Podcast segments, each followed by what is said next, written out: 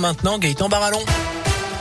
Bonjour Jérôme, bonjour à tous. À la une de l'Actus mercredi, bas les basques. C'est aujourd'hui la nouvelle étape de lever des restrictions chez nous et partout en France face à l'épidémie de Covid. Notamment donc la fin du port du masque généralisé en extérieur. Il était jusqu'à présent imposé dans les 28 communes de plus de 5000 habitants dans la Loire. Il reste obligatoire en revanche dans les établissements recevant du public, même en extérieur comme les stades de foot. Les jauges justement dans les lieux qui reçoivent du public assis comme les stades. Les établissements culturels sont abandonnés à partir d'aujourd'hui. Le télétravail travail n'est plus obligatoire, seulement recommandé trois jours par semaine. Pour la réouverture des discothèques, la consommation dans les stades, les transports, les ciné, il faudra attendre le 16 février. Pas d'allègement non plus dans les écoles avant le 7 mars, date de la fin des vacances scolaires pour toutes les zones.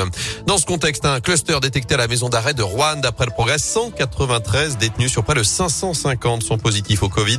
Résultat d'un dépistage mené en début de semaine. Selon le syndicat UFA, plusieurs personnels sont également à l'isolement. Des mesures ont été prises notamment pour limiter les promenades au sein de l'établissement. Chez nous également ce terrible incendie au Chambon-Feugerolles. Un homme de 53 ans est décédé hier après-midi pris au piège par les flammes qui ont envahi un immeuble rue de la République. 36 sapeurs-pompiers, 17 engins ont été mobilisés notamment pour secourir trois personnes au sein du bâtiment. Au total, huit victimes ont été prises en charge par les secours notamment pour avoir été exposées aux fumées. Une enquête a été ouverte pour déterminer les circonstances exactes de ce drame. En bref, de quoi se régaler en faisant une bonne action. Le don du sang gourmet de retour aujourd'hui et demain dans les salons de l'hôtel de ville. C'est la dixième édition de l'opération.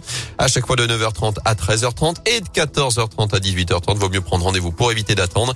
Et le principe, c'est évidemment que la collation qui vous est servie à l'issue du don est servie cette fois-ci par un des grands chefs Stéphanois. Vous retrouvez toutes les infos et la liste des enseignes concernées sur radioscoop.com.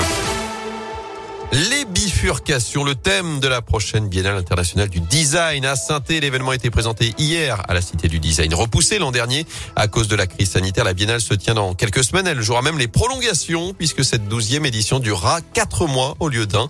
Top départ le 6 avril, clôture le 31 juillet. L'Afrique sera l'invité d'honneur. Plus de 235 designers seront également représentés.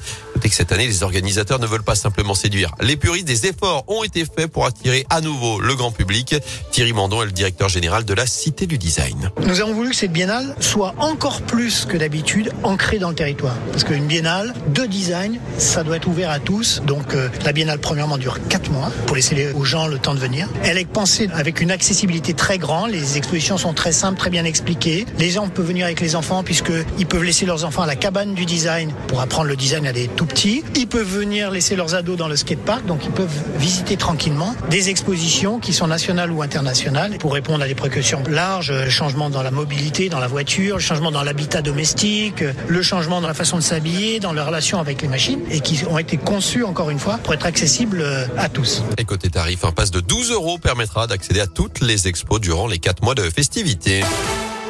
En foot, on n'en sait plus sur le calendrier des Verts. Le programme de la 24e journée de Ligue 1 a été dévoilé hier. La SS se déplacera à Clermont dimanche 13 février à 15h pour ce mini derby très important dans la course au maintien. En attendant, les Stéphanois préparent la réception de Montpellier. Ce sera samedi à 17h dans le Chaudron.